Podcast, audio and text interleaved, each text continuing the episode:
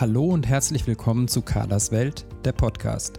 Deine Sendung für gesunde Ernährung, nachhaltigen Konsum und unseren Alltag in einer Welt voller Herausforderungen.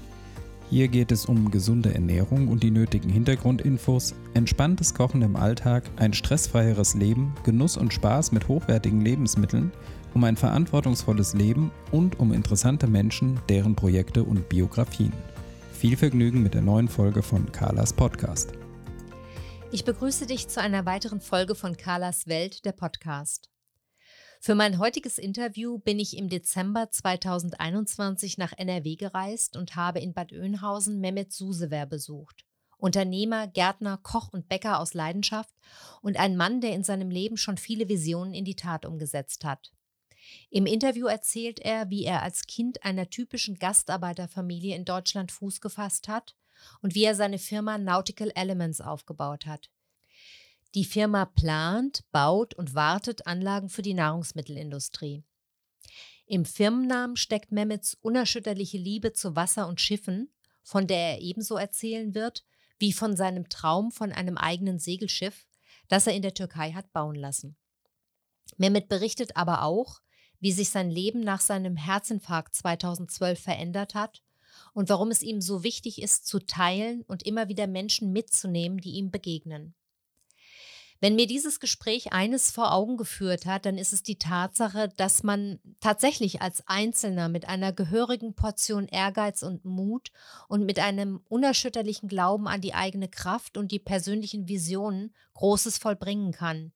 Bis hin zum eigenen Windrad, das nach langem Warten auf die behördliche Genehmigung nun bald auf dem Firmengelände als Teil eines Bauprojekts in Kraft genommen werden soll. Ich habe mit Mehmet über seine gastronomischen Pläne gesprochen und durfte in der Versuchsküche auf dem Firmengelände mit ihm gemeinsam kochen und backen, in Kochbüchern blättern, Tipps und Rezepte austauschen und von kulinarischen Genüssen schwärmen.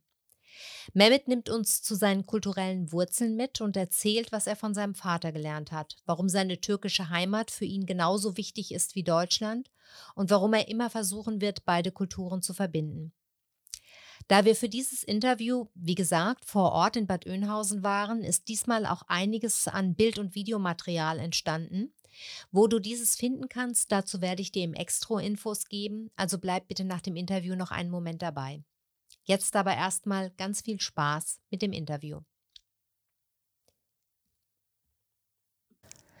Ja, hallo Mehmet, ich begrüße dich ganz, ganz herzlich äh, bei mir im Podcast und ich freue mich sehr, dass du dir Zeit genommen hast. Vor allem freue ich mich auch, dass du dir Zeit hier vor Ort genommen hast. Das ist ja das allererste Mal, dass wir praktisch auf einer Podcast-Reise sind und dass ich meinen Interviewgast auch vor Ort besucht habe. Herzlich willkommen, Mehmet. Ich danke dir. Ja, Mehmet, du hast eine ganz, ganz interessante Biografie und ich kenne die mittlerweile aus unseren Gesprächen, aber ich würde dich sehr bitten, dich unseren Hörern einfach ein bisschen vorzustellen. Wer bist du? Wo kommst du her? Ja, ich heiße Mehmet Susever. Ich bin aus der Türkei ursprünglich und bin im Zentrum von Istanbul geboren. Und im Jahre 62, also ich werde jetzt im neuen Jahr 60 Jahre alt und äh, bin dort auch zur Schule gegangen, habe eine wunderbare Kindheit verbracht, erstmal dort, bis ich äh, zehn war. Da habe ich die Grundschule besucht, habe am Bosporus gewohnt, habe Meeresluft geschnuppert immer in der Kindheit. Oder wir sind in die Ferien an der Ägäis gefahren. Also das war eine tolle, tolle Kindheit. Und dann kam irgendwann, dass mein Papa nicht mehr da war. Und diese Sachen wurden ja nicht mit uns besprochen. Papa ist nach Deutschland gefahren. Dann waren wir alleine, ungefähr zwei, drei Jahre lang. Und dann kam Papa zwar zum Urlaub, aber eines Tages saß ich in einem Auto und wurde nach Deutschland mitgenommen. So fing diese Reise an, also die Odyssee nach Deutschland. Und äh, es war für mich natürlich erst äh, interessant, wie ein Abenteuer kann man sagen. Aber ich wusste gar nicht, wo, wo ist Deutschland eigentlich so richtig. Ich wusste schon erdkundemäßig schon sehr viel. Nur eben, was erwartet uns. Ich habe natürlich auch meine ganzen Freunde da zurückgelassen, wo wir gespielt haben und gemacht haben, alles Mögliche, Fußball oder was auch immer in der Kindheit. Ja, und dann sind wir hier eingetroffen. Habe erstmal natürlich wieder dagegen geguckt, was ist das für ein Land? Mhm. Was ist das für eine Gegend? War ja krass. Der Unterschied, oder? Der Unterschied ja. war wirklich, ist auch gewaltig. Also mhm. muss man sagen, allein schon die Klimazone ist ja ganz anders. Und, äh, und was die ersten Kontakte war, was mich erschrocken hat, waren die großen Bananen. Weil wir kannten nur die kleinen. ich gesagt, doch Mutanten sind das, ja. ja. Da habe ich auch, da habe ich mich auch dran gewöhnt und es war interessant. Und dann keine drei Tage später musste ich in die Schule. Ja gut, dann in die Schule und habe natürlich kein Wort verstanden. Ne? Und die haben irgendwie gelacht. Habe gesagt, ja, lass sie mal ölen. Mhm. Ich weiß nicht, was die sagen, aber ich sage euch jetzt auch was und dann hat keiner verstanden. Na, wie dem auch sei. Aber ich hatte Glück, dass ich eine wunderbare Lehrerin bekommen habe. Und die hat uns sehr, sehr viel, also hat sich sehr viel bemüht, nicht nur bemüht, sie hat uns wirklich in der Klasse eingebracht und, und äh, hat sich sehr darum gekümmert um uns. Wir waren drei Kinder, drei Gastarbeiterkinder. Und äh, dann kam eine Sache noch dazu. Dann haben wir in den Pausen, habe ich gesehen, dass die Fußball gespielt haben. Und dann wurde ich eingeladen, auch mitzuspielen. Dann haben sie gesehen, dass ich das sehr gut kann. Und eine Woche drauf war ich schon im Verein drin. Das ging alles sehr, sehr schnell. Und äh, ich glaube, ich habe nicht mal gemerkt, wie ich die Sprache gelernt habe. Wo genau habt ihr gelebt? In Deutschland zuerst? In Deutschland. Wir sind nach Löhne gekommen. Das ist eine kleine Stadt in äh, Ostwestfalen. Und da hat mein Papa in einer Schuhfabrik gearbeitet. Und äh, wir waren auch erst in einer Werkswohnung, eine kleine Wohnung. Und meine ersten Begegnungen waren also mit den Deutschen überhaupt in der Schule erstmal. Mhm, mhm, und äh, aber die ganze Gegend ist auch hier interessant. Also es grenzt an Bad Oeynhausen, der Kurstadt. Und haben dann angefangen, so die Gegend zu erkunden. Wo leben wir überhaupt? Es war so, ja, neu und schön. Aber doch ein krasser Gegensatz. Du hast das ja vorhin schon mal angedeutet. Ich meine, du kommst jetzt wirklich aus einer traumhaft schönen Heimat. Ich kenne Istanbul. Ja. Ähm, das ist ja nun ganz, was ganz, ganz, ganz anderes als das hier. Wie ist das als Kind oder wenn du dich erinnerst? Ich habe jetzt mal so ein bisschen überschlagen. Du müsstest so 12, 13 gewesen sein, wenn ich da jetzt richtig mitgerechnet habe. Ähm, wie, wie ist das als Kind? Hat man sowas wie Heimweh oder ähm, ist das so diese Anbindung an Landschaft, Klima und sowas eher was, was uns Erwachsene prägt? In dem Moment hast du kein Heimweh, als Kind nicht. Es ist alles neu und frisch für dich und interessant. Du entdeckst jeden Tag, du hast neue Kontakte, du lernst die Sprache und äh, dann kam in der Schule auch zum Beispiel die deutsche Geschichte davon. Das war ja schon so detailliert, da wussten wir ja gar nicht so viel darüber. Aber äh, so Natursachen, zum Beispiel Mathematik, Physik oder Biologie, Chemie, da waren wir schon sehr weit. Auch schon hatte ich ja Grundwissen aus der Türkei mit, da hatte ich nicht die Probleme, sondern eher sprachlich gesehen, so Geschichte, Erdkunde und alles, was so aber ähm, Heimweh fing erst dann an, wenn man ein bisschen älter geworden ist. Mhm. Wenn man, dann äh, haben diverse Sachen gefehlt, zum Beispiel, so Situationen. Und dann kamen die Erinnerungen. Mhm. Und mit diesen Erinnerungen fängt auch so ein bisschen an, äh, dass du Heimweh kriegst. Mhm. Äh, aber du freust dich auch, dass du eine neue Kultur kennengelernt hast. Also das ist auch so, ich sage, ich bin ein reicher Mensch, ich habe das Glück, dass ich zwei Kulturen kennenlernen durfte. Mhm. Das ist ganz, ganz wichtig. Und äh, das muss man auch wahrnehmen, so etwas, die deutsche Kultur kennenzulernen als Gast, sagen wir mal jetzt hier. Gut, wir haben uns entschieden, hier zu leben dann noch, wobei meine Eltern sind ja schon längst wieder zurück, waren also die typischen Gastarbeiter. Mhm. Es war immer so nach dem Motto Häuschen kaufen und wieder zurück. Und tatsächlich ist es auch so eingetroffen. Mhm. Und dann stand ich ja hier dann alleine. Mhm. Ja, lass uns einen kleinen Schritt zurückgehen ja. äh, zu deiner Schulausbildung nochmal. Du hast dann hier den Schulabschluss gemacht ich quasi. Ich habe den Schulabschluss gemacht und interessant war ja auch, ich musste mehr Schule machen als die anderen. Ich habe ja auch parallel immer nachmittags die türkische Schule besucht. Ah. Mhm. Parallel dazu. Ich habe also den gleichen Abschluss Türkischen auch gemacht. Ah, das wollten deine Eltern so? Oder? Nein, es wurde von der Schule so angeboten. Ah, okay. Mhm. Also vom, es war ein Abkommen vom Kultusminister und äh, es war eine freiwillige Sache.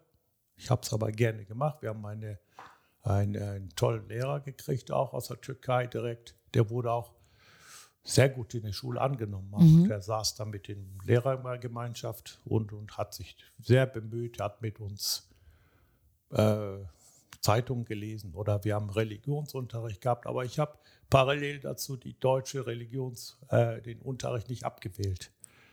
Äh, ich habe das bewusst mitgemacht, den Religionsunterricht, um auch mehr zu erfahren. Mhm.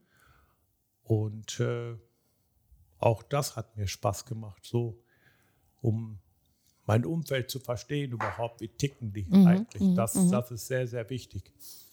Und äh, erst wenn du, sagen wir mal, in die Kultur eintauchst, so richtig, dann verstehst du die Menschen ja dann auch.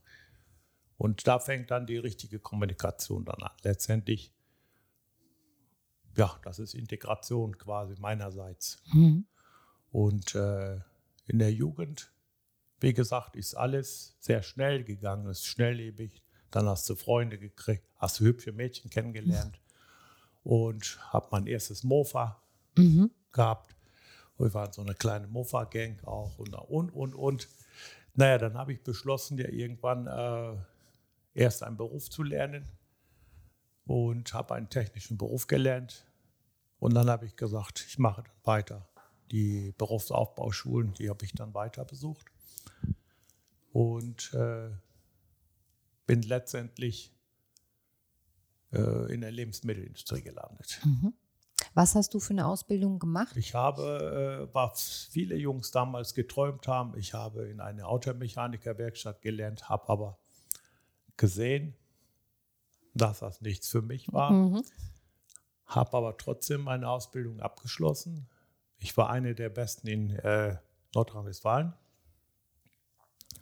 Und äh, in meiner Firma sowieso war ich der beste Lehrling. Und äh, danach habe ich aber gesagt, gelernt ist gelernt, aber es gibt ja noch andere Möglichkeiten. Aber es war kein Fehler, das mhm. durchzustehen, diese Ausbildung, weil ich kann auch heute jedem raten, ich sage, macht eine Ausbildung, egal was, aber schließt es ab, mhm. weil äh, es hilft euch unheimlich. Es ist eine Stufe der Karriereleiter, mhm. sagen wir mal mhm. so, das ist die erste Stufe. Und äh, hat mir technisches Verständnis mitgebracht, was mich heute noch in meinem Beruf begleitet, mhm, sozusagen. Mhm. Das waren ja die Grundwissen. So, und, und äh, habe ich auch nicht bereut. Aber mhm. was man lernt und was man macht, das sind zweierlei Paar Schuhe. Man kann ja so viele Sachen mhm. machen heute, stehen mir in die Türen offen, das ist also so. Aber das dazu so, das zum Werdegang einfach. Und dann ging es ja los in der Lebensmittelindustrie von Schweden bis für Großkonzerne unterwegs gewesen. Und, und, was hast du da genau gemacht? Was war das für eine Firma, für die du da gearbeitet das hast? War die, das war eine schwedische, das war die Alfa Laval.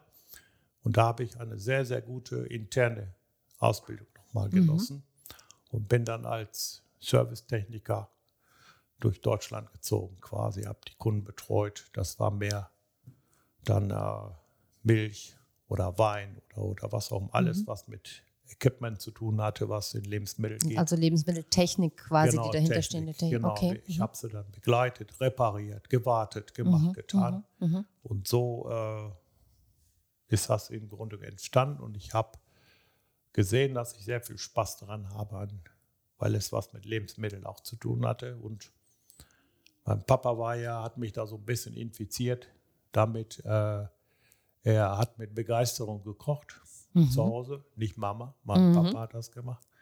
Papa hat Kräuter gesammelt, alles. Und äh, der hat seinen Garten gehabt. Und äh, dann äh, interessant war, als die dann weggegangen sind, die Familie. Wann war das? Wie alt warst du, als die Familie zurückgegangen ist? Ich war 18. 18, okay. Noch sehr jung. Ne? Dann um- Richtig. Ja. Mit 18 äh, hat die Familie, aber das war, hat mir mein Papa dazu geraten. Ich habe ja, ich wusste nicht, ob ich mitgehen sollte oder nicht. Und dann habe ich äh, Papa gefragt. Er hat mir natürlich einen weisen Rat gegeben. Und da sagte er, du hast jetzt alles hier gelernt, du hast alles abgeschlossen, jetzt musst du nicht nochmal neu anfangen, wenn Mhm. du runterkommst. Mhm. Also runter meine ich in die In Türkei. der Türkei, ja. ja. Ja. Und äh, habe ich gesagt, ja, Papa, aber sagte, du kannst jederzeit da kommen. Du weißt es ja. Ja, habe ich gesagt, ich versuche das. Und ich hatte äh, natürlich so zwei Tassen, einen Teller, so ungefähr. Nackte Wohnung. Äh, aber äh, es ist dann gegangen sozusagen. Mhm. Dann habe ich dann auch äh, selbst Essen machen müssen und alles. Und hat natürlich auch sehr viel gegeben, sagen wir mal, an Erfahrung. Mhm. Und da habe ich eben äh, die Beziehung zum Essen entwickelt dann Mhm. auch. Ich glaube, das hat was auch mit meinem Papa zu tun und Mhm. Genetik auch so. Mhm. Mhm. Ne? Und äh, dann kam nachher später der Beruf dazu, also mit Lebensmitteln. Und äh, da habe ich noch mehr Spaß daran gehabt. Und dann bin ich in die Milchbranche noch weiter tiefer reingerutscht. Und so im Dessertbereich, Mhm. wobei mich Käse mehr interessiert hat, aber irgendwie äh, war das noch nicht so weit. Aber ähm, Aber wir reden immer von der Technik, die praktisch dahinter ist, von Maschinen, Technik. Maschineller ich- Herstellung von, von Desserts, Abfüllungen und solchen Sachen. Mhm. Abfüllung, Herstellung, Verarbeitung, Pasteurisierung. Wir haben es komplett von A bis Z begleitet. Und dann kam es ja so, das war wir nie vergessen, im Jahre 1990 waren die Konzerne, haben beschlossen, sich zu fusionieren. Zwei Konzerne. Und dann war ja diese Ära, wo man die Leute outgesourced hat und äh, wieder zurückgemietet hat. Mhm. Und ich war eigentlich mit dieser Entscheidung überhaupt nicht einverstanden, weil wir wurden ja nicht gefragt. Mhm. Und wir sind ja nicht äh, eine Handelsware als Mensch. Wir sind ja Techniker, Leute, die das Geld verdient haben im Grunde. Und wir werden dann einfach so abgegeben und wieder zurückgemietet. Da habe ich gesagt, nein, damit bin ich nicht einverstanden, habe so ein paar schlaflose Nächte gehabt. Und habe ich äh, gesagt, ich gründe meine eigene Firma. Wie auch immer, da ganz klar. Wie alt warst du da? Oh, ich war da, das war 90, jetzt rechnen wir mal äh, zurück. Das sind 10, das sind 30 Jahre jetzt her. Mhm. Also ich war um die 30. Mhm. Eigentlich schönes Alter, Mhm, um die mhm. Selbstständigkeit Ja, zu wagen. Absolut. Und äh, dann äh, nach einem Ruck habe ich mich getraut, habe äh, einige Kunden angesprochen, ob sie mich beauftragen würden, wenn ich mich selbstständig machen würde mit einer kleinen Firma, mit Bewartungsarbeiten. Mhm. Das wurde sehr gern gesehen und hatte sofort natürlich auch wieder Arbeit im Anschluss. Und da habe ich es gewagt, dann 1991 meine Selbstständigkeit zu machen. Und als was hast du dich dann selbstständig gemacht? Was war die genaue Bezeichnung? Ich habe das als einen Servicebetrieb gesehen und äh, haben quasi nur Wartungsarbeiten angeboten, Mhm. Weil äh, ich mich überhaupt an die großen Sachen ja auch nicht rangetraut habe. Ich war ja eine kleine, kleine Bude, kleines Mikrofirma, Mhm. ja.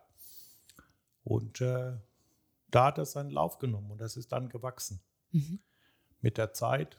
Und diese Wie, hattest du Mitarbeiter am Anfang? Nee, oder? gar nicht, gar Gar nicht. Hast du das alleine gemacht? Ich habe Tag und Nacht gearbeitet. Ja. Ich habe Tag und Nacht gearbeitet, weil äh, ich hatte den Ehrgeiz ja so, ich wollte daraus was machen. Mhm.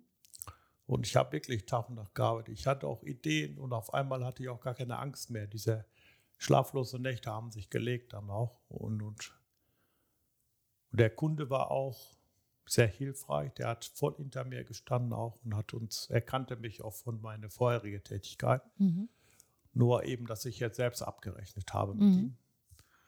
Und dann äh, kam es so weit, dass, also ich habe festgestellt, dass diese Entscheidung keine Fehlentscheidung war. Es ist so, dass die nach der Fusion tatsächlich alle Leute irgendwo eine neue Gesellschaft abgegeben haben und die Leute waren gänzlich unzufrieden und äh, habe, war froh, dass ich das gemacht habe mhm. dann auch. Und dann habe ich noch einmal tief Luft geholt und das gab nochmal einen Schwung. Und äh, dann forderten die Kunden natürlich auch noch mehr. Kannst du das noch mitmachen? Kannst du das noch mitmachen? Kannst du das noch mitmachen? Habe ich gesagt, ja. Wieder eine schlaflose Nacht. Wie schaffst du das? Aber mhm. das hat ja wieder so einen Schub gegeben. Mhm. Und dann habe ich es geschafft. Und dann habe ich angefangen, Leute zu suchen. Und dann, ja, ist daraus heute eine Firma geworden, 30 Jahre auf den Beinen. Mhm. Und äh, sehr angesehen, gut bekannt. Wir werden gerne weiterempfohlen. Also irgendwo ist man auch stolz auf. Ja, gut, und das hört sich jetzt so an, irgendwie, wenn man das jetzt nur in Worten hört, äh, hört sich das so banal an. Wie viele Mitarbeiter hast du inzwischen? Oh, inzwischen, wir waren dieses Jahr knapp 48 Leute. Wir mhm. haben natürlich auch welche äh, Firmen, sagen wir mal selbst, welche geliehen. Mhm weil es nicht mehr geht. Aber wir leiden da, nochmal ganz kurz am Rande erwähnt, sehr an Fachkräftemangel auch, mhm. weil äh, wir wissen teilweise nicht, wie wir es machen sollen. Mhm. Irgendwie geht das, aber mhm. das irgendwie ist auch keine Lösung auf Dauer. Und äh, es ist nicht immer unser Ziel, so einfach zu wachsen. Nein, wir sind immer gesund gewachsen, langsam gewachsen, aber stetig gewachsen. Ja, und, und ihr seid in der Branche mittlerweile ganz groß ne, und sehr gefragt und äh, habt mehr Aufträge, als ihr eigentlich abarbeiten könnt. Ne? Ja, ja, wir arbeiten auch mittlerweile auch für meinen ehemaligen Arbeitgeber, Ach ja. der uns sehr gerne beauftragen. Ja. Und äh, wir sind, wie soll ich das sagen, schlagkräftig, organisiert, kurze Entscheidungen. Wir machen es einfach. Mhm, mh. Und wenn die so groß sind, sind die ja so träge. Mhm. Und wir sind heute in der Lage, doch eine komplette Molkerei zu bauen. Also genau, ihr baut inzwischen auch selber Maschinen für Molkereien. Ja, und das sind eigene Entwicklungen dann auch. Und äh, habt eine Fertigungshalle. Du hast, wir sind hier auf einem riesigen Firmengelände zu Gast. Ja. Das heißt also, ich will das nur ins richtige Licht drücken, ne? weil es ja, hört sich so an. Ich habe mich selbstständig gemacht und habe das halt ab Tag und Nacht gearbeitet. Man muss schon auch deutlich machen, was daraus geworden ist. Ne? Das ist ja schon gar nicht so selbstverständlich. Ist was daraus geworden. Also ich ist auch so, dass äh, ich auch über die Zeit nachgedacht habe, was nach mir ist. Mhm. Weil ich habe ja vorhin erwähnt, dass ich ja nächstes Jahr 60 werde, was natürlich gefeiert wird.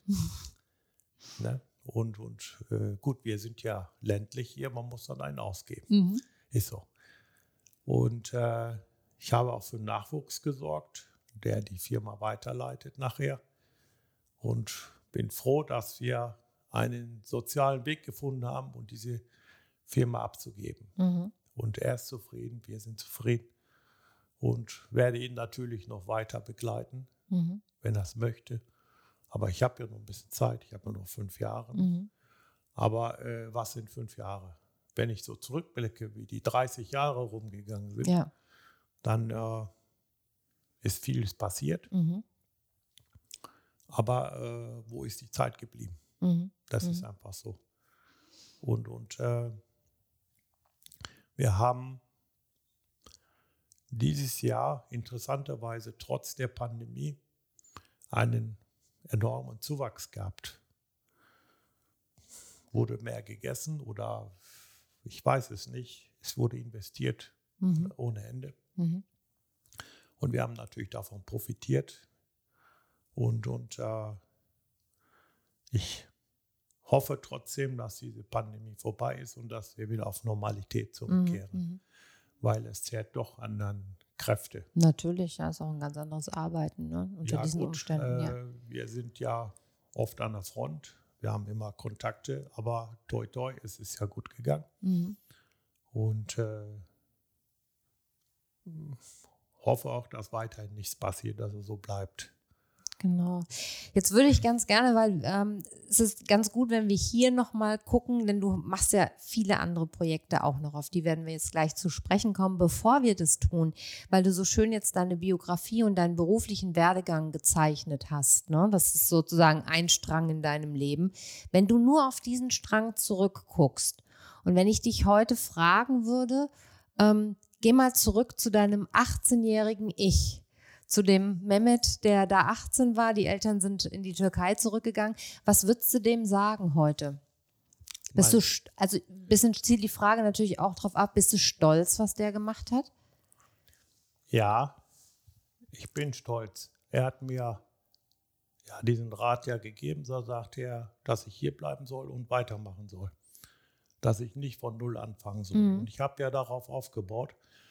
Und äh, ich glaube eher, äh, dass dieses Alleinsein mir den Ehrgeiz gegeben hat, auch noch besser auf den Beinen zu stehen letztendlich. Hm, Ja, die Frage zielt auch ein Ja. bisschen drauf ab, ob du stolz auf dich bist, auf das, was du da aufgebaut hast. Ja, irgendwo schon, habe ich auch erwähnt. Ich bin stolz. Sicherlich habe ich auch Fehler gemacht, auf jeden Fall. Aber äh, wenn ich sehe, wie viele Leute wir hiervon leben jetzt und gemeinsam erwirtschaften, machen, tun, schon eine schöne Sache geworden. Also Mhm. das ist so vor allem sicher. Wir sind zwar klein, aber fein. Wir haben keine Schulden, wir haben gut gewirtschaftet, wir haben, äh, wir haben die soziale Ader entwickelt, die wir sowieso schon hatten. Das war ja ausgeprägt. Äh, wir haben großzügig gespendet, wir sponsern Mhm. äh, Vereine. Letzte zum Beispiel waren Mädchenfußballmannschaft, habe Mhm. ich gerne gemacht. Mhm. Und die haben damit auch immer gewonnen. Mhm. ja. So dass ich jetzt äh, öfter sponsern soll.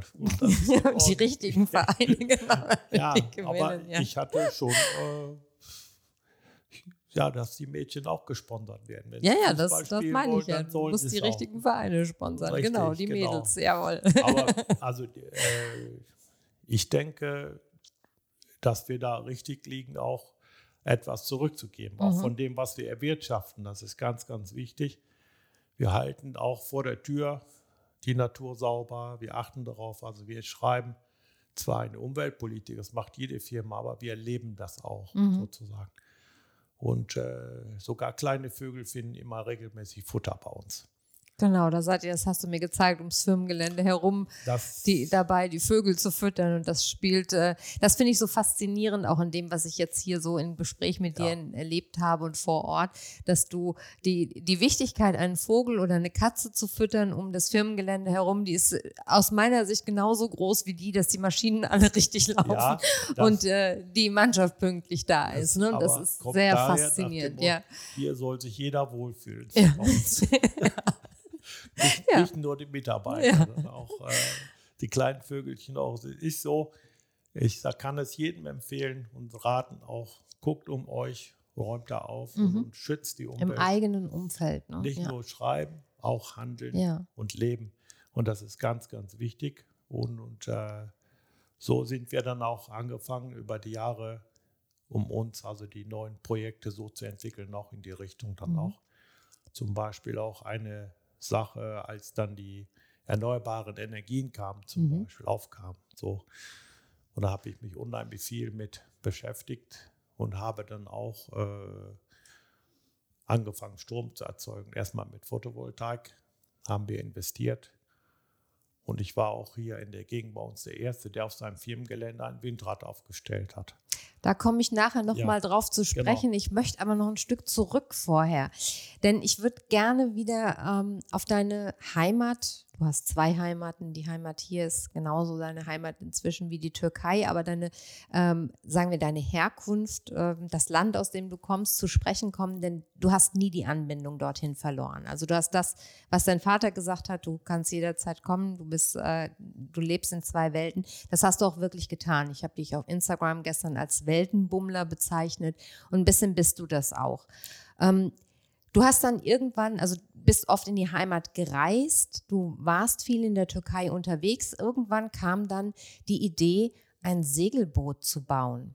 Und das klingt jetzt wieder, ne, wenn man das so sagt, dann haben die Leute vielleicht so einen kleinen Pott vor Augen. Aber was du da gemacht hast, war ja eine ganz andere Nummer. Ne? Kannst du das mal ein bisschen erzählen? Wie kam es dazu und ähm, was ist daraus geworden? Was ist daraus geworden? Genau. Das war ja so.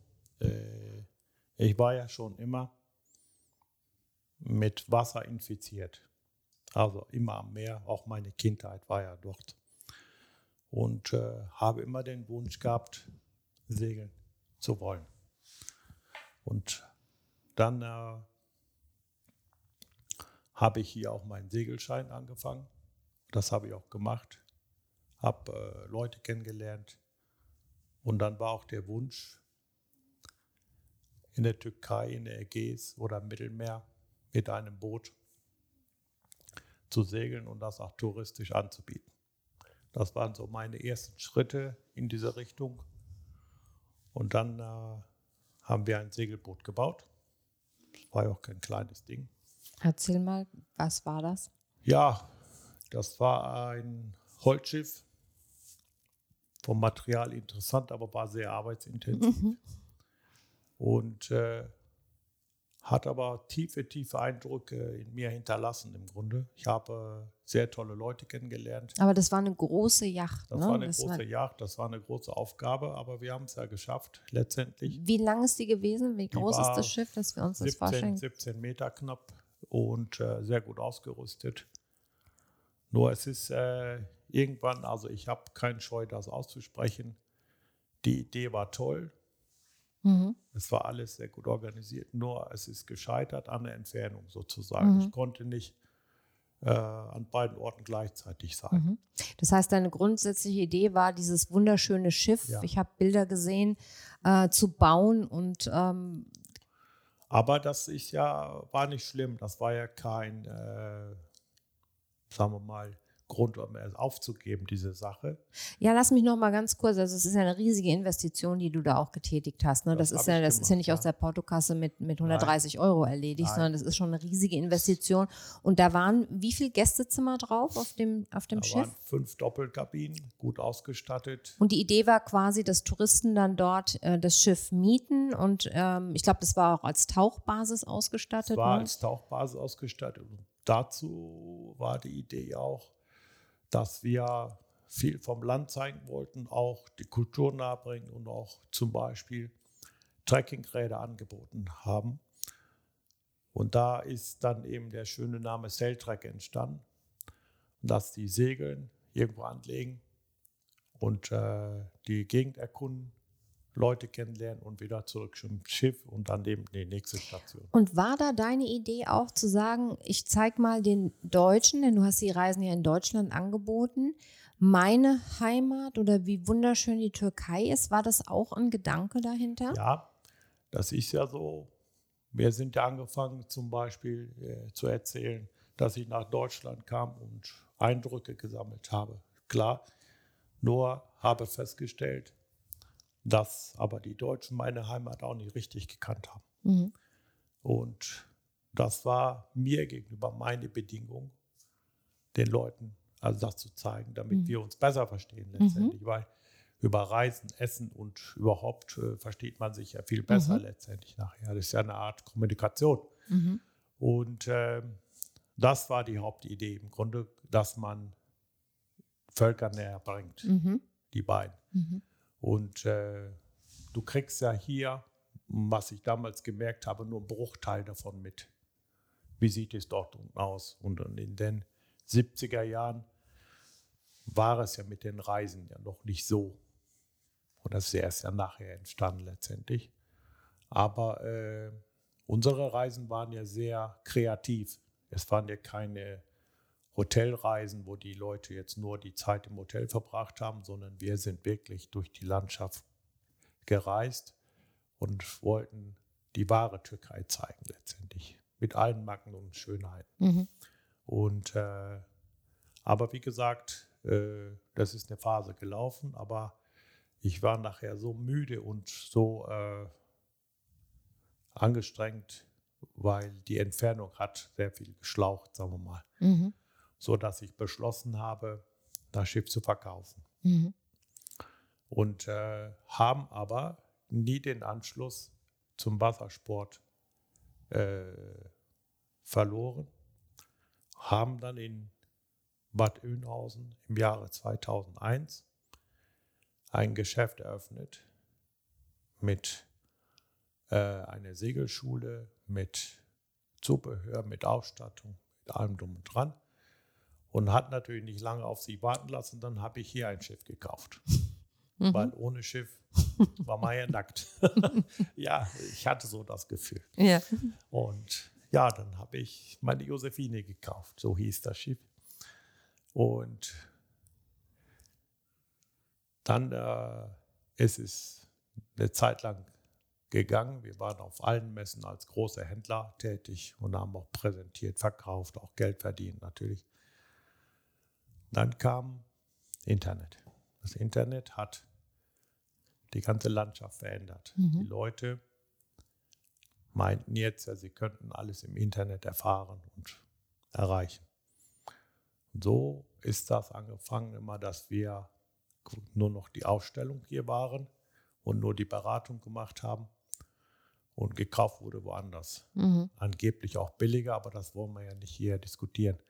Das soll ja jeder selbst wissen, mhm. wo er kauft und was er macht. Und dann musste ich natürlich als Kaufmann die Handbremse ziehen. Mhm. Ist auch vernünftig. Man muss ja nicht nur seine Gedanken haben, auch man muss ein Kaufmann sein. Mhm. Und dann habe ich gesagt, wir machen jetzt ein Ende mit Würde und dann gibt es das nicht mehr und haben uns danach nur noch auf unser Kerngeschäft, mhm. also Lebensmitteltechnik, was ja nie. Genau, das ist ja immer, die anderen Sachen sind ja immer parallel, gelaufen. gelaufen. Das genau, ist immer ja. gelaufen. Das ist immer gelaufen. Und, und dann haben wir uns davon getrennt und haben gesagt, wir konzentrieren uns auf unser Kerngeschäft. Und dabei ist es dann noch geblieben. Mhm.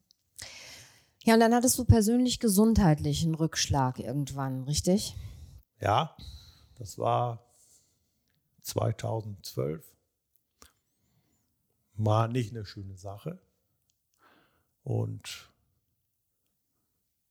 ich musste schnellstens ins Krankenhaus. Ich habe einen schweren Herzinfarkt bekommen mhm. und äh, habe aber Glück gehabt. Mhm. Muss man ja sagen. Mhm. Ne, viele überleben sowas nicht. Aber ich hatte Glück.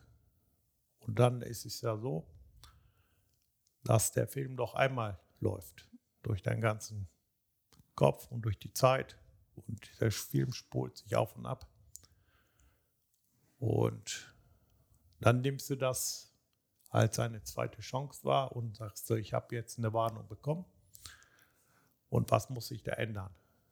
Es hat sich viel verändert. Ich habe ja vorher auch nicht schlecht gelebt, kann ich nicht sagen. Aber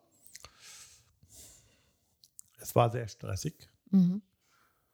Vielleicht wollte ich auch die Welt retten, vielleicht wollte ich es auch jedem recht machen.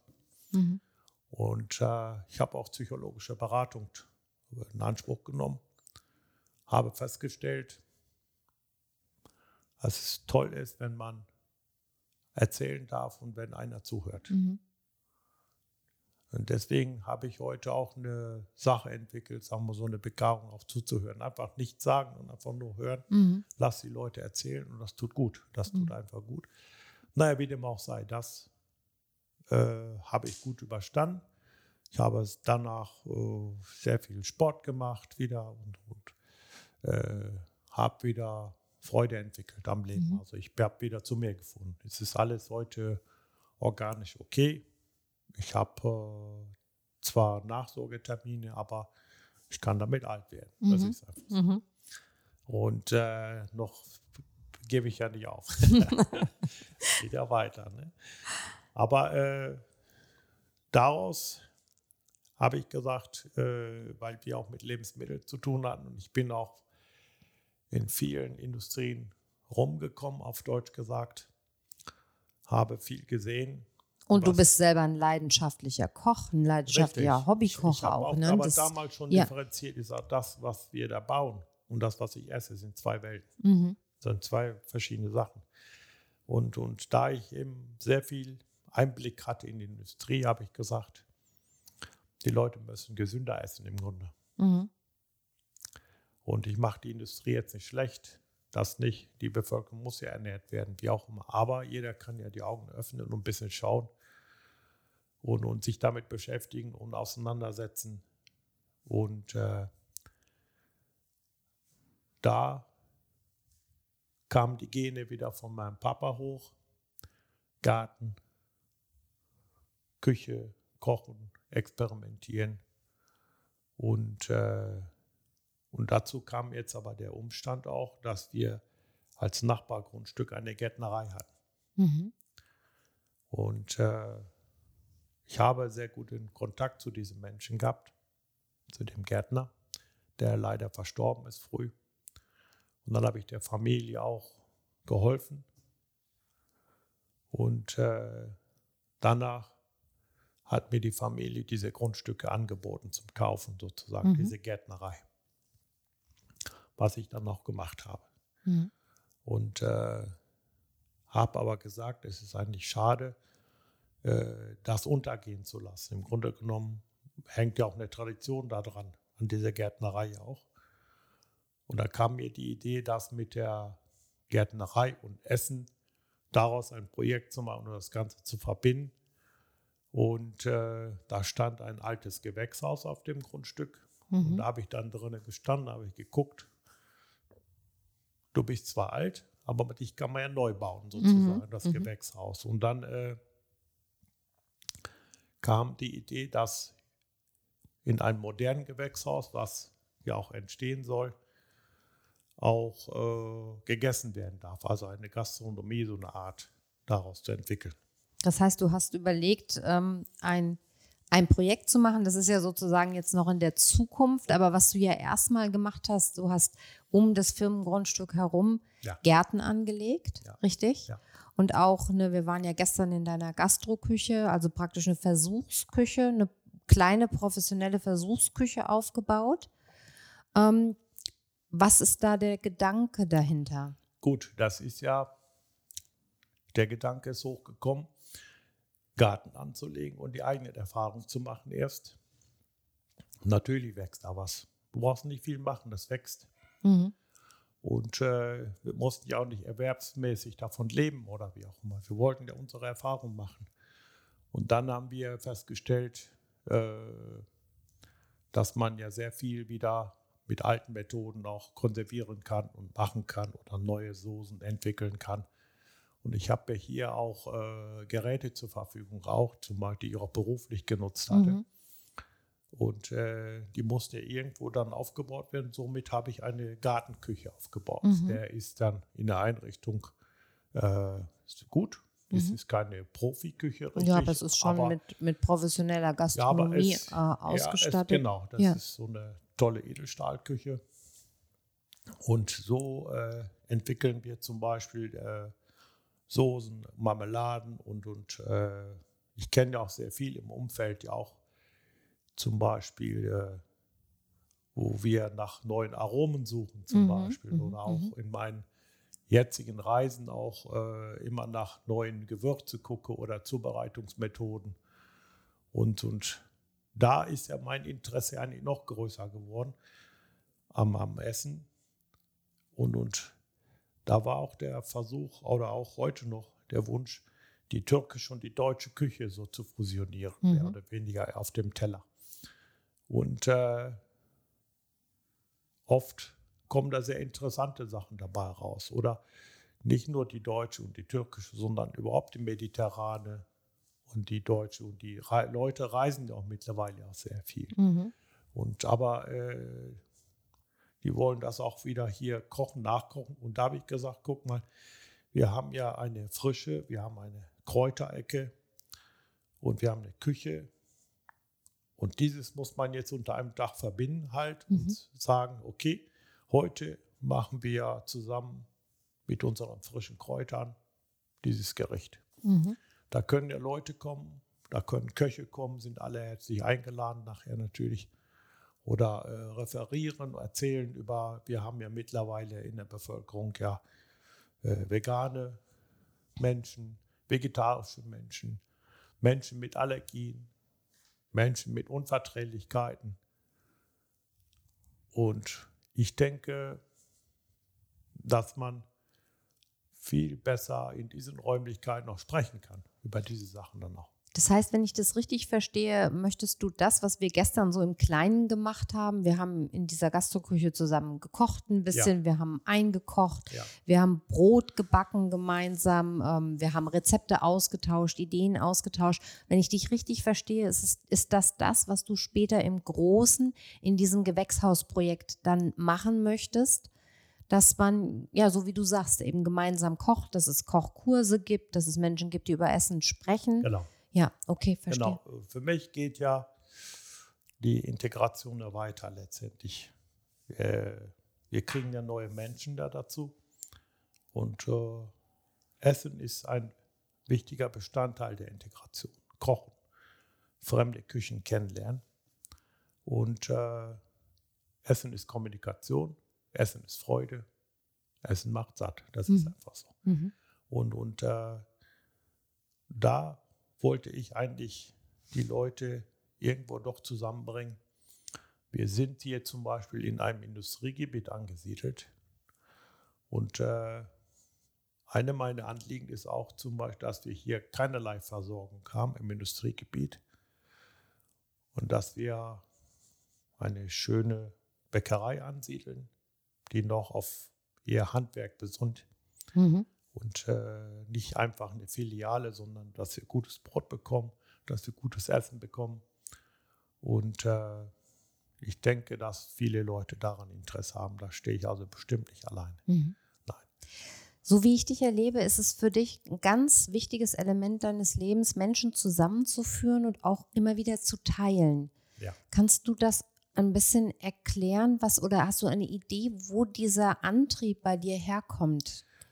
Äh, ich muss wieder meinen Vater erwähnen. Er war ein großzügiger Mensch. Er hat immer gefragt, erst wenn du, wenn man die, wenn wir Besuch bekamen, ob sie schon gegessen und getrunken haben, irgendwie Durst haben zum mhm. Beispiel. Und das ist äh, sicherlich an mich auch übergegangen. Aber Essen ist nur eine Sache. Ich, mein Motto ist letztendlich auch, zu teilen. Das, was man erwirtschaftet, kann man ja auch wieder zurückgeben, weil es kommt aus der Gesellschaft, es muss wieder ein bisschen an die Gesellschaft ja zurück. Wir sind ja auch ein Teil davon, wir sind ja nicht allein auf der Welt. Mhm. So. Und teilen ist was Schönes, teilen ist was Soziales und äh, den Weg möchte ich eigentlich auch nie verlassen. Das mhm. ist mein Pfad, das ist mein roter Faden. Und Geld, klar, man muss Rechnung bezahlen können. Nur Geld kommt mit Erfolg. Geld kann man verdienen, aber Geld kann man nicht essen. Mhm. Das ist einfach so. Das ist jetzt meine Philosophie mhm. dazu.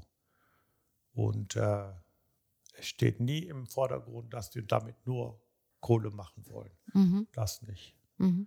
Ich möchte das, was ich hier aufgebaut habe, dass ich ein Ansehen habe innerhalb der Bevölkerung, das ist für mich ganz, ganz wichtig, dass sie alle davon profitieren und sagen, guck mal, da schmeckt es sehr gut. Mhm. Das würde mich also dann schon ehren und sehr freuen, sage mhm. ich mal jetzt. Ne? Da fühlen wir uns wohl. Verstehe. Genau, das ist die Aufgabe letztendlich. Ja. Und und jetzt habe ich dich vorhin gefragt, dieses Gewächshausprojekt, ich habe dich gefragt, wie, wie, nenn, wie nennst du das? Ja, und du hast gesagt, äh, Leben im Gewächshaus im Leben Prinzip. Im Gewächshaus, du hast mir genau. vorhin äh, Bilder gezeigt, also die Architektenentwürfe, denn das Gewächshaus ist noch nicht gebaut. Es soll jetzt äh, im nächsten Jahr starten. Wir fangen jetzt Anfang 22 an. Mhm. Ja.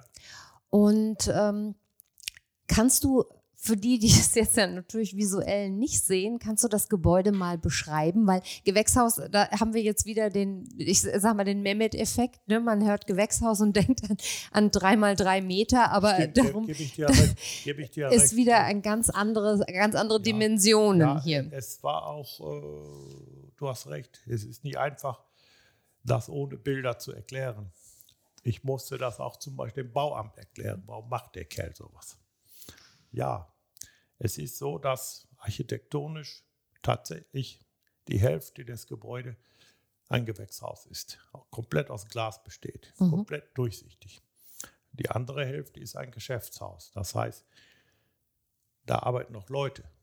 Mhm. Da ist eine, äh, unten ist eine, eine, ein Gebäudeteil, wo man also eine Ausstellung oder Verkauf machen kann. Da oben sind Büros für Architekten oder Dienstleister oder was auch immer. So äh, hinten ist auch äh, ein Atrium, das ist alles offen. Das heißt, wenn die Leute aus dem Büro rausgehen, äh, stehen sie im Gewächshaus. Mhm. Das ist also ein Biotop, ein, ein Mhm. Mikroklima in sich.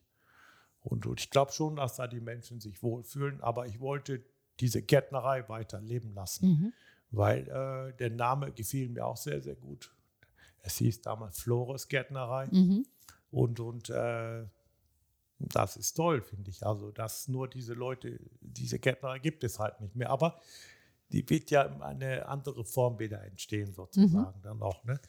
Und das hatte hier wohl Tradition auch damals, die Flores-Gärtnerei. Und äh, ihr werdet ja bald ja sehen, sagen wir mal, wenn das Gebäude steht, müsst ihr alle kommen und dass wir das gemeinsam äh, feiern, sagen wir mal. Das wirklich, das ist äh, von Architektur sind sogar die Architekten, die haben mich damals auch nicht verstanden, was will der überhaupt. Und als aber die Zeichnungen fertig waren und alle sprachen so darauf an, was macht ihr da überhaupt? Das sieht ja richtig gut aus. Da haben sie gesagt, eigentlich müssen wir die obere Etage selbst beziehen. so Sowas. toll ist das ja, doch, Projekt. es ist ja, ja. Architektur, es ist sehr schön geworden, aber es ist kein Palast. Mhm. Es ist kein Palast, es ist alles Aber es ist trotzdem ein großes Gebäude. Ähm, ich versuche es nochmal in meinen eigenen Worten zu beschreiben, so wie ich es gesehen habe auf dem Bildschirm. Ähm, von den Abmessungen her haben wir also 35 Meter mal 22 Meter. also 35 mal 22 Zwei Meter. Und jetzt muss man sich quasi vorstellen, dass man einen Querschnitt durch die ähm, schmalere Seite hat und die rechte Seite des Gebäudes oder eine Seite des Gebäudes ist komplett verglast als Weg Gewächshaus. Und dort unten ist ein äh, Verkaufsraum, der dann für eine Bäckerei, so wie du es vorhin geschrieben hast, dienen könnte mit Sitzgelegenheiten. Wir haben hinten dran dann das eigentliche Gewächshaus, wo auch Pflanzen dann wachsen werden.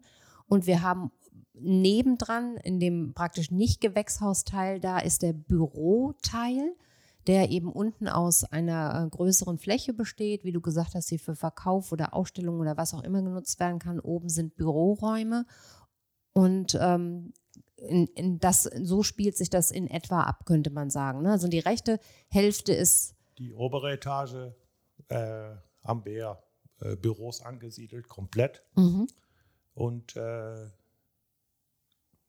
und unten soll sich mehr Laufkundschaft ah ja, mhm, befinden. So mhm. ist ja die äh, Aufteilung. Und äh, eigentlich soll ja diese Bäckerei, Café oder wie man das auch nachher nennt, weil sie werden ja auch da alle äh, gutes Essen bekommen. Aber ich rede jetzt nicht von einer Grillstube. Mhm. Das ist es nicht, was da entstehen soll, sondern richtiges Essen mit Suppe oder was auch immer. Kleinigkeiten, leichtes, gesundes Essen. Was aber auch preislich ist auch ein Ziel von uns, äh, in einem sehr attraktiven Bereich sein muss und soll Mhm. auch. Und äh, da haben auch, sagen wir mal, mit den Firmen habe hab ich Gespräche geführt, ob sie dann ihre Mitarbeiter sponsern würden, zum Beispiel, wenn wir ein Menü anbieten. Mhm. Die Bereitschaft war da. Und wir liegen ja auch strategisch ja auch hier in einem sehr schönen Einzugsgebiet, genau an der, an der A30 zum Beispiel, sehr gut erreichbar.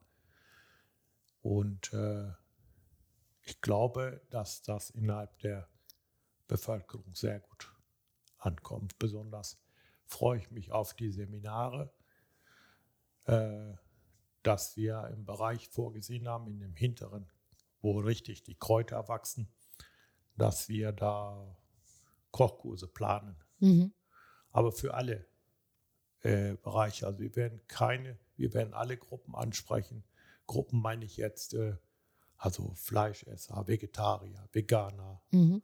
oder was auch immer. Niemanden ausgrenzen, das ist dir sehr wichtig. Fall, ne? Das ja. ist ganz ja. wichtig. Ja. Äh, dass es äh, keine Fraktion da entsteht, mhm. sondern für alle zugänglich ist.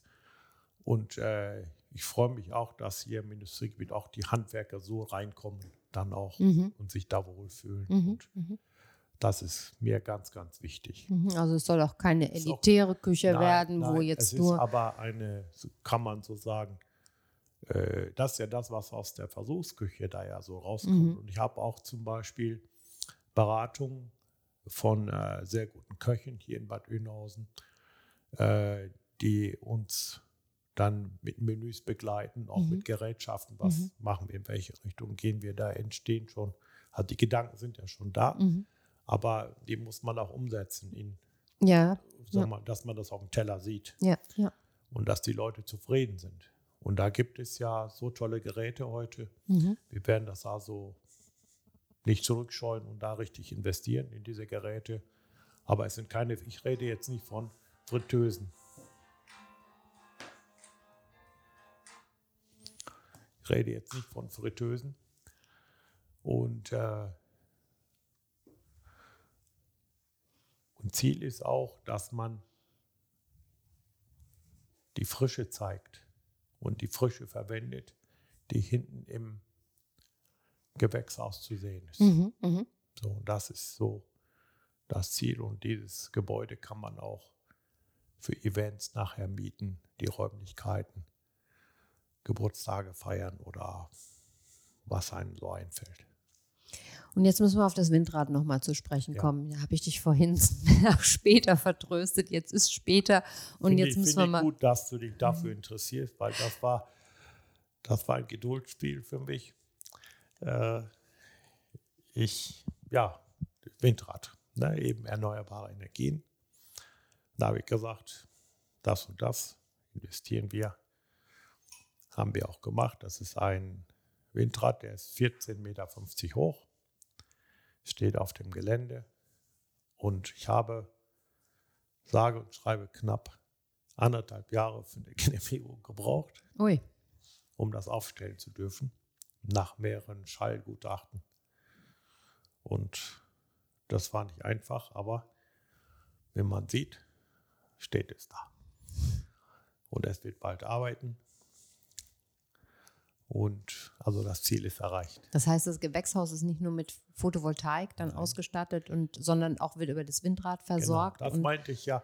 Das heißt, es ist ein komplett autarkes Gebäude dann auch. Wir können uns mit Energie selbst versorgen, mit allen Sachen, und, und äh, das soll ja das System abschließen, abrunden letztendlich. Natur, mhm. Umwelt, aber wir erleben es. Mhm.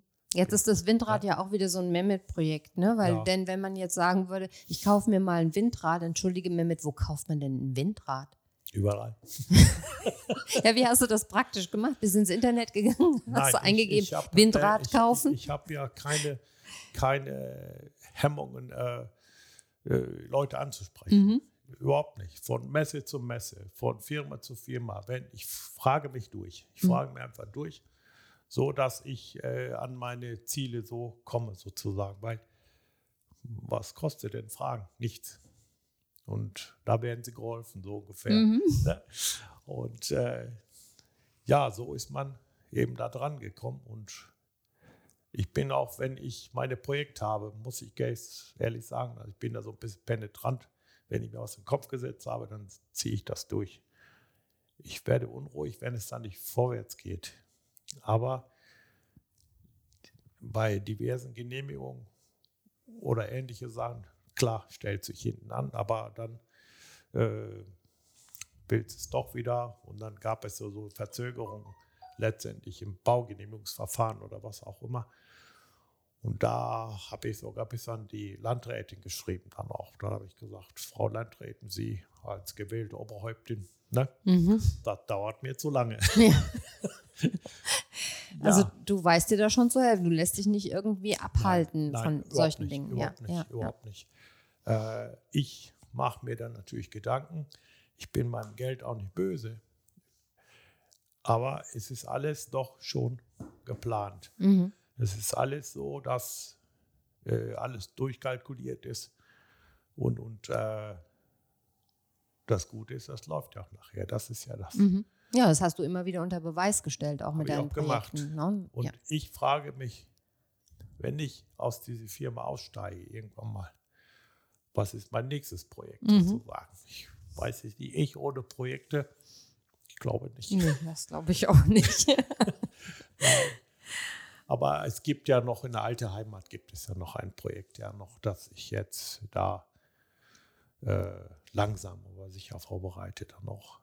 genau, das hast du angedeutet. Da sprechen wir dann im nächsten Interview nochmal genauer drüber, Ja, was, du, die was du Leute da dürfen es vorhast. ja, Ja. wissen auch, also das ist ja so, geht ja um, um Altersdasein und Pflege und was auch immer. Und, und ich habe da die Idee ganz kurz erwähnt, dass man beide Länder sehr gut verbinden kann auch. Ne? Mhm. Und das ist schön, aber dies ist eine Geschichte, will irgendwann mal erzählt Die wird werden. nochmal erzählt, genau. Genau. Ich würde ganz gerne nämlich nochmal ähm, auf das Kochen zurückkommen, ne? denn wir haben das, ja, wir, jetzt, wir sehen, es zieht sich einfach durch dein Leben auch. Ähm, aber es ist ja, du bist ein begeisterter Hobbykoch. Du Ja. ähm, liebst Kochen und Essen. Und ich würde gerne nochmal fragen, was ist dein Stil dabei? Du lebst nun in zwei Welten, kann man sagen. Wie ist dein persönlicher Stil, wenn du kochst? Also wenn ich koche, du merkst natürlich äh, den mediterranen Hauch sehr. Manchmal habe ich so Tage, tauche ich tief ins Orient ein. Oder aber auch Tingle durch Deutschland. Gibt ein sehr gutes, bodenständiges deutsches Essen, was ich auch liebe, was eine der besten Erfindungen ist. Das muss ich aber einem aussprechen. ist das? ist Sauerkraut. Sauerkraut. Genau. ja, Sauerkraut. Und, und bis hin, äh, da stand letztens ein Bekannter von mir da mit Kohlköpfen unterm Arm. So, ich machte jetzt Sauerkraut. Dann, und dann hat er mir Sauerkraut eingelegt. So, wie kommt man zum Sauerkraut? Ja, Mhm. Jürgen macht's, ne? Mhm. Und das schmeckt sehr, sehr gut. Also Mhm. das ist auch äh, gut, wenn wir auf die Gesundheitsaspekte ansprechen. Ist während der Corona-Pandemie natürlich willkommen, alles, was unser Immunsystem stärkt. Mhm. Das ist äh, sehr, sehr wichtig. Das Mhm. kann ich auch jedem empfehlen. Also daran zu arbeiten, nicht nur impfen, sondern auch gut essen und fit gesund essen. Ich glaube, dass unsere einzige Chance ist, daraus. Wie wichtig ist dir überhaupt gesunde Ernährung? Achtest du beim Kochen sehr stark darauf, dass es gesund ist? Ja. Äh, sicherlich mache ich da auch Fehler drin. Aber äh, ich bin mir sicher, dass ich äh, die richtigen Öle verwende. Ich habe da zum Beispiel ja, klar, jetzt kommt die Verbindung wieder zur Herkunft der Türkei. Da habe ich ja den Genuss, bin ich in den Genuss gekommen, eigenes Öl zu pressen, Oliven. Ich habe mein Öl gepresst. Mhm. Das war ein Erlebnis. Mhm. Wann habe ich schon mal ne, Mhm. die Möglichkeit, Öl zu pressen, Bio-Qualität. Und äh, so bringe ich mir auch immer mein Öl selbst mit. Ich darf ja für den privaten Gebrauch ja einführen nach Mhm, Deutschland ja mhm. auch. Da hat der Zoll auch nichts gegen. Mhm. Und ähm, Gewürze bringe ich mir mit. Und, und äh, Obst, Gemüse. Es steht bei uns immer auf dem Tisch. Rohkost. Ich liebe Haferflocken, die quetsche ich selbst. Mhm. Das sind so die Basen für meine Ernährung letztendlich, also im Tagesablauf. Also ihr werdet mich nicht in eine Imbissbude sehen. Mhm. Und du hast uns gestern netterweise auch so ein paar Rezepte dann auch äh, diktiert oder gesagt oder wir haben äh, mitgeschrieben. Die werden wir natürlich unseren Hörern dann auch in einer Form zur Verfügung stellen. Ich denke, ich werde sie auf dem Blog dann stellen, zusammen mit ein paar Fotos, denn das ist wirklich beeindruckend, was wir hier erlebt haben und sehr, sehr lecker, was du kochst, dein selbstgebackenes Brot ist ganz hervorragend. Das haben wir gestern im, ähm, im Grill, im Ei ge gebacken. Ein ganz äh, tolles Erlebnis und ja. wirklich sehr, sehr, sehr lecker. Und man merkt, dass du da mit viel Fingerspitzengefühl aber auch austüftelst, was das Optimum ist und ähm, sehr interessiert dran bist, das äh, so gut wie möglich hinzukriegen. Ja. Ne? Schade nur, also ich habe ja auch äh, mir gesagt, dass ich das nicht gelernt habe irgendwo. Aber äh, ich habe sehr viel gelesen, ich habe sehr viel zugeguckt. Und äh, da habe ich gesagt, wenn ich noch mal Zeit hätte, würde ich so ein paar Berufe noch mal, also wo ich Praktikum machen würde. Das mhm. ist zum Beispiel Bäckerei mhm. und äh, Tischlerei. Also das sind so zwei Sachen, natürlich auch beide natürlich wieder. Und, und äh, aber Brotbacken macht unheimlich viel Spaß. Überhaupt mit Teig zu arbeiten, das hängt auch so ein bisschen aus der alten Heimat noch drin. Mhm. Und äh, Fladenbrote oder Teiggerichte oder Teigtaschen gefüllt oder nicht gefüllt, wie auch immer. Aber auch die deutsche Backkunst ist natürlich riesig, eine gigantische Nummer, sag ich mal. Mhm. Und das dürfen wir nicht unterschätzen. Also ich habe hier auch so meine Lieblingsbäckereien ausgesucht, so Handwerksbäckereien, äh, dass ich sagen kann, für ein Baguette war ich schon meilenweit. Also das ist so, das ist aber dann äh, ein Erlebnis, diese Baguettes zu essen. Halt. Mhm.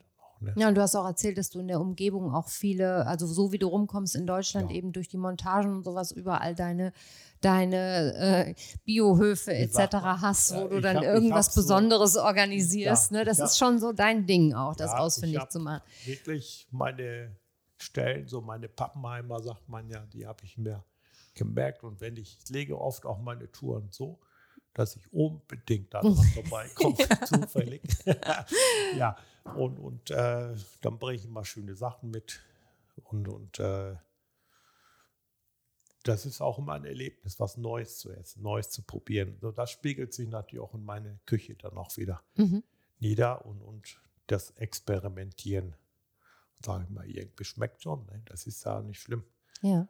Und, und äh, dann sagst du nach der Erfahrung, ja, das noch ein bisschen anders, da noch und dann drehst du am Rädchen mhm. und schon hast du ein neues Gericht, aber interessant. Mhm. So habe ich mich zum Beispiel auch so, auch dank Internet, das ist ja ein Riesenmedium, äh, ich meine, dass ich einen sehr guten Pizzateig hinkriege. Also das ist Dank Vito. Den hast du uns gestern vorgeführt ja, und natürlich. den, äh, genau. Da, da, liebe ich ja äh, dieses Medium. Das Internet hat uns ja die Welt geöffnet. Mhm. Ne? Und, und äh, Wer ist das, der Pizzabäcker, den du eben erwähnt hast? Sag das ruhig nochmal deutlich unseren Hörern. Ich kann das jedem empfehlen, äh, wenn ich es ausspreche, nicht böse sein. Vito Jacopelli heißt er, guckt ihn euch an. Das ist ein sehr guter Pizzabäcker. Genau, und da hast du ja, viele Tipps. Fluffig, genau, ja. soft and crunchy, sagt er immer. Das ist, das hat mich so animiert, da habe ich dann so lange gemacht. Du hast ja gesehen gestern, also das lässt sich doch essen, oder? Ja, und wir haben auch beide zusammen gesprochen über den Lutz Geißler und ja. äh, den Plötz-Block. Ja. Ne? Lutz Geißler hatte ich ja auch mal im Interview bei mir und wir haben über sein neues Buch gesprochen, die besten Fladenbrote der Welt. Ähm, und haben ein bisschen zusammen gestöbert. Ne? Und da haben wir festgestellt, also du schaust auch mal auf den Plötzblock sehr gerne und ich inspirierst ihn bei dich. Im Register ja drin. Ich, aber du bringst mich da auf eine Idee, äh, wenn unser Gewächshaus fertig ist, dass ich ihn einladen darf. Da bin ich gespannt, genau. Also, also viel aber, beschäftigt, wer er ist, aber das wäre natürlich. Ich glaube, so wie ich mich kenne, ich kriege das. Du kriegst das hin, genau. Wieso? Also, äh, ja, ich kriege vieles, glaube ich. Ich weiß das. Ich das glaube, ist, ich vertraue dir davon und ich ganz. Ich hänge da ja. so lange am Zipfel, bis er sagt, um ihn loszuwerden, alleine schon komme ich. Und äh, das wäre natürlich eine gigantische Nummer, mit ihm Brot zu backen. Das wäre das wär ja. natürlich hervorragend, ja. Ja, ja, ja. das ist äh, schon schön. Aber der hat, das sind so solche Sachen, da liebe ich das Internet quasi. Mhm. Wie hätten wir sonst davon was haben können? Ja, das, das stimmt. Ist gigantisch gut. Und, und äh, aber das animiert einen ja noch mehr zu machen letztendlich. Mhm. Ne? Mehmet, wir müssen langsam zum Ende des Interviews kommen. Ich würde dich gerne noch mal fragen nach deinem Blick auf die türkische Küche. Du bist ja nun viel in der Türkei gehst dort auch gerne essen, wie du mir erzählt hast. Erzähl uns ein bisschen von der türkischen Küche. Du hast vorhin so mal ganz kurz in Ja. Nebensatz angedeutet und gesagt, irgendwie, das wird in Deu die Deutschen kennen die türkische Küche Tun gar nicht. nicht. Äh, es ist so, dass ich kann das aus meinem beruflichen Aspekt sagen. Wenn wir ein Produkt hatten, was aus der Richtung kam, wurde es immer dem deutschen Geschmack angepasst. Mhm. So, das ist die Wahrheit. Also es wird abgemildert oder wie auch immer, so dass da wird ja über die Masse gesprochen, die man verkaufen will und, und, und keine Experimente. Aber es gibt auch Originalprodukte. Ne? Das ist wichtig. Und was ich dazu sage, ist, dass ich bin ja jetzt seit 1973 hier in Deutschland und bald sind es ein halbes Jahrhundert. Und äh, meine und behaupte, dass die Leute die türkische Küche im Allgemeinen nicht kennen. Mhm. Es ist ja immer Döner oder Kebab und das ist es nicht. Das ist mehr und viele, viele Facetten. Und ich sage jedem Urlauber auch, bitte geht auch in die kleinsten Gassen und guckt doch mal nach den Speisen. Besonders, das ist ja in Regionen aufgeteilt, die ganze Türkei, so wie Deutschland natürlich auch. Aber an der Ägäis hast du die Olivenölküche, kalte Gerichte, Vorspeisen. Und der Ägäis ist auch durchzogen von griechischer Kultur, türkischer Kultur, von allem ein bisschen. Und da haben viele Köche ja immer mitgewirkt und da ist eine tolle Küche entstanden. Nur das will auch mal probiert werden. Oder Weine, trinkt die Weine, sage ich, probiert sie, weil wir haben kristallklare Weine. Können jemand, kaum einer kennt sie. Mhm. Und ich bin immer jetzt, wenn ich unterwegs bin, ich stamme ja selbst aus der, jetzt, wir sind neuerdings, also wir sind ja umgezogen äh, an der Ägäisküste. Das ist auch ein Ort, wo wir uns äh, niederlassen werden wieder, also mein Altersdasein. Also es ist eine wunderbare Gegend, was auch viel äh, Sauerstoff bietet, zum Beispiel hinter Davos, Schweiz an zweiter Stelle, wo aber auch die Küche mir sehr entgegenkommt. Und, und wenn man die Reisen unternimmt, was mache ich persönlich? Ich fahre in die Dörfer zum Beispiel, besuche die. Ich habe auch keine Hemmungen zu sagen, wenn es irgendwo, Mensch, das riecht aber gut. Mit anderen Worten, darf ich mal Was- probieren? ja, so dreist musst du sein. Ja. Und der Türke ist da einfach sehr offen und gastfreundlich. Der öffnet dir wirklich den Deckel Mhm. und lässt Mhm. dich, lädt dich ein, Lässt dich probieren, ja. lässt dich probieren. Und, und so kommt man auf neue Geschmäcker, so neue Richtungen. Äh, und das macht Spaß, neue Aromen zu finden und das hier in mein Essen zu integrieren. Das ist ein Abenteuer. Aber da gibt es auch ganz berühmte Foodhunter zum Beispiel, ne, die dann danach suchen, letztlich Mhm. auch ein Geschäft daraus gemacht haben vielleicht. Aber äh, wenn man das auf so touristisch, so wie ich das mache, betrachte, das macht irre Spaß, Mhm. nach neuen Geschmäckern oder Aromen zu suchen. Ja, da sind wir uns ja ganz ähnlich. Da haben wir auch gestern drüber gesprochen. Das ist auch Genau. Das Steckenpferd Das von Boris also- und mir, ja, genau, doch, immer das- zu schauen und zu suchen, neugierig zu sein. unheimlich, unheimlich spannend. Da sind auch so Geschichten. Und, und, und äh, ich habe da so eine tolle Anekdote auch. Und, und ich bin da durchs Dorf wieder gegangen, irgendwo in den Bergen. Und dann war da eine ältere Dame, die hat dann immer in ihre bäuerliche Tracht, hat dann immer so gerührt Mhm. und in etwas, und da ich natürlich meine Neugier, Mhm. ich sage, was rührst du denn da, Tantchen? Ja, sie würde da irgendwie Paprikamark machen oder wie auch immer. Mhm. Dann, ne? Und dann habe ich sie fotografieren wollen, habe ich gefragt und dann lacht sie mich an mit einer volle goldene Gauleiste. ja, das habe ich nicht vergessen. ich habe nur gesagt, Mensch, mit Paprikamark lässt sich viel Geld verdienen. Aber natürlich Spaß äh, Ja, höflich dabei. ja. Und, und, und das sind so, äh, oder wenn du da lang gehst, hebst du dir die Nase hoch und sagst, "Hm, das riecht aber gut. Junge, komm rein, komm hoch. Mhm. Ne? In der Türkei gibt es also äh, eine Tradition, wenn jemand das angesprochen hat, dass es gut riecht, Mhm. dann wirst du verpflichtet, das zu probieren. Ah, mhm. Sonst kriegen die schlechtes Gewissen. Mhm. Und das ist eben das, wenn ich jetzt so erzähle, merkst du dann auch, dass es Spaß macht, zwei Kulturen zu kennen. Mhm. Ja? Und, Was passiert, wenn du in Deutschland sagst, es riecht aber gut? Äh, macht die Deutschen nicht so schlecht. Nein, nein, dann sind sie nicht. Die sind anders. Die sind anders. Sonst wäre ich ja nicht jetzt äh, so lange hier, sagen wir mal. Dann verbinde ich das Ja. mal mit einer Frage, die ich dir sowieso gestellt hätte, ja, weil ich weiß, du, äh, du magst die Klischees nicht, ich weiß, aber trotzdem würde mich dein Blick auf Deutschland doch interessieren. Deutschland äh, ist ein vorweg ein sehr schönes Land. Auch die Natur mag ich unheimlich gerne, die Flusslandschaften, die Gebirge, alles mögliche. Ich fahre auch gerne viel Fahrrad zum Beispiel und erkundige alles. Was ich über Deutschen sage, ist, ich meine das jetzt nicht böse, aber es kommt im Ausland immer sehr arrogant rüber, sehr überheblich. Vielleicht meinen die das auch nicht so, aber die merken das vielleicht auch nicht in dem Moment. Das wird aber so angenommen. Und äh, ein bisschen mehr offener zu sein und doch herzlicher schadet nicht, dass man doch äh, die Gastfreundschaft, die man erlebt, dort ein bisschen zurückzugeben wieder Mhm. halt dann und keine Vorurteile zu haben. Mhm. Weil äh, ich freue mich in Deutschland, dass wir doch eine Multikulti-Gesellschaft haben.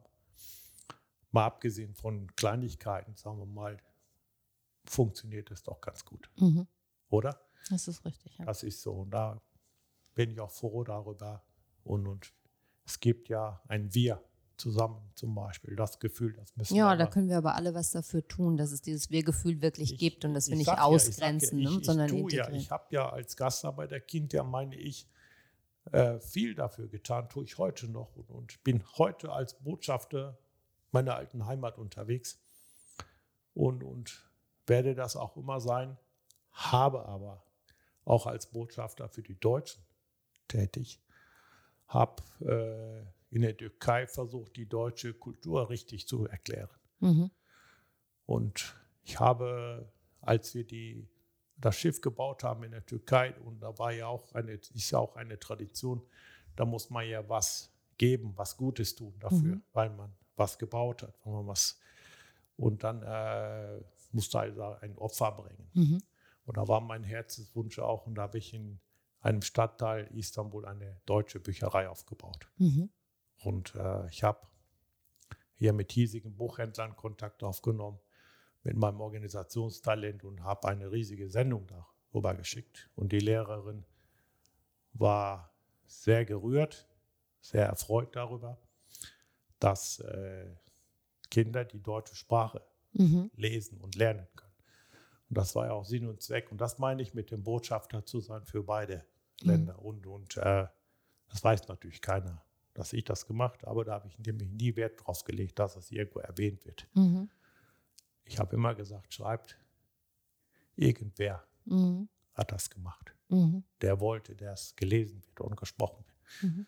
Und äh, das kann ich beiden sagen, geht aufeinander zu und redet miteinander in einem Dialog, lässt sich alles lösen und nicht aufeinander rumhacken. Dazu ist das Leben zu kurz. Mhm. Genießt es. Es gibt sehr viele Freuden im Mhm. Grunde genommen. Mhm. Guck mal, was wir gestern Spaß hatten mit Essen. Eine kleine Pizza hat uns glücklich gemacht Mhm. und hat uns Gesprächstüren geöffnet ohne Ende.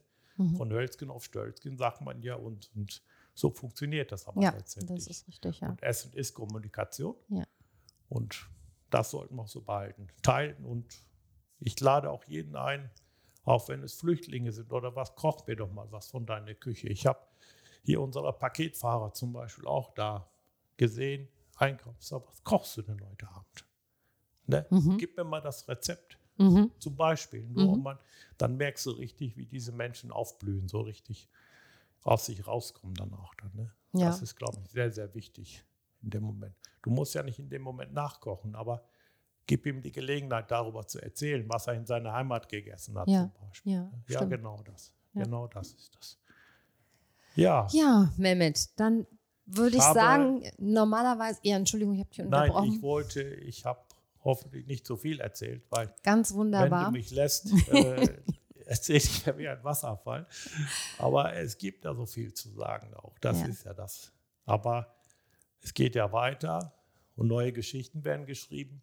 Genau, und die, werden, wir dann auch, auch, erzählen. Die werden wir auf jeden Fall erzählen. Also genau. das freut mich auch, dass ich dich kenne und, und, und äh, dass du auch sehr viel Freude hast am Kochen. Und äh, werde dich weiterhin damit so kleine Rezepten mal unterstützen. Sehr schön, da freue ich mich. genau. Oder probier doch mal. Ja. ja. Ganz wunderbar. Ja, das wäre mir, also wäre mir ein Herzenswunsch, wenn Schön, du davon immer probierst. Selbstverständlich, ja. ja. Danke, ja. danke. Gut, Mehmet, dann danke ich dir ganz, ganz herzlich für das Interview. Herzlichen Dank, dass du dir viele Zeit genommen hast für uns hier und ähm, weiterhin bei deinen Projekten alles, alles Gute, auf das alles wirklich gut wird und gut gelingt. Ja, dann danke mich auch für das Zuhören und bis zum nächsten Mal. Danke. Ich hoffe, du hattest Freude an diesem Interview mit Mehmet Susever. Was mich bei ihm, neben den unfassbar vielen Projekten, die er realisiert hat und noch plant, mit am meisten fasziniert, ist die Tatsache, dass er kein bisschen arrogant ist, sondern jede seiner Gesten und Handlungen einladend und zugewandt ist, dass er wirklich buchstäblich jeden mitnimmt, der in seinem Dunstkreis auftaucht, ohne zu taxieren oder eigene Vorteile abzuwägen.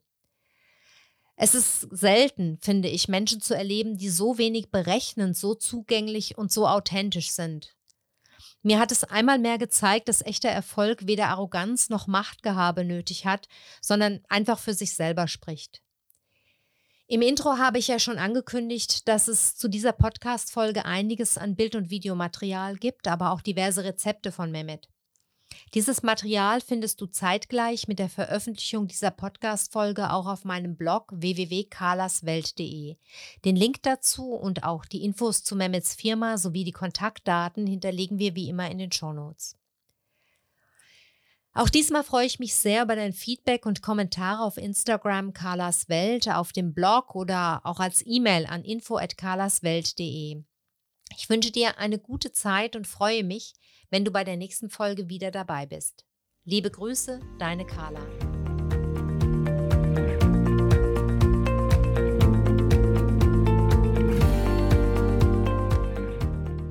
Das war eine neue Folge von Carlas Welt, der Podcast. Die Links zu den Themen der Sendung findet ihr in den Shownotes und auf www.carla-kocht.de slash podcasts. Wenn euch dieser Podcast gefallen hat, freuen wir uns über eure persönliche Weiterempfehlung und über eine positive Bewertung bei Apple Podcasts. Weitere Folgen findet ihr auf Spotify, Apple Podcasts und in eurer Podcast-App. Carla findet ihr unter Carlas Welt und Carla kocht auf Instagram, Facebook und Twitter. Vielen Dank fürs Zuhören und bis bald.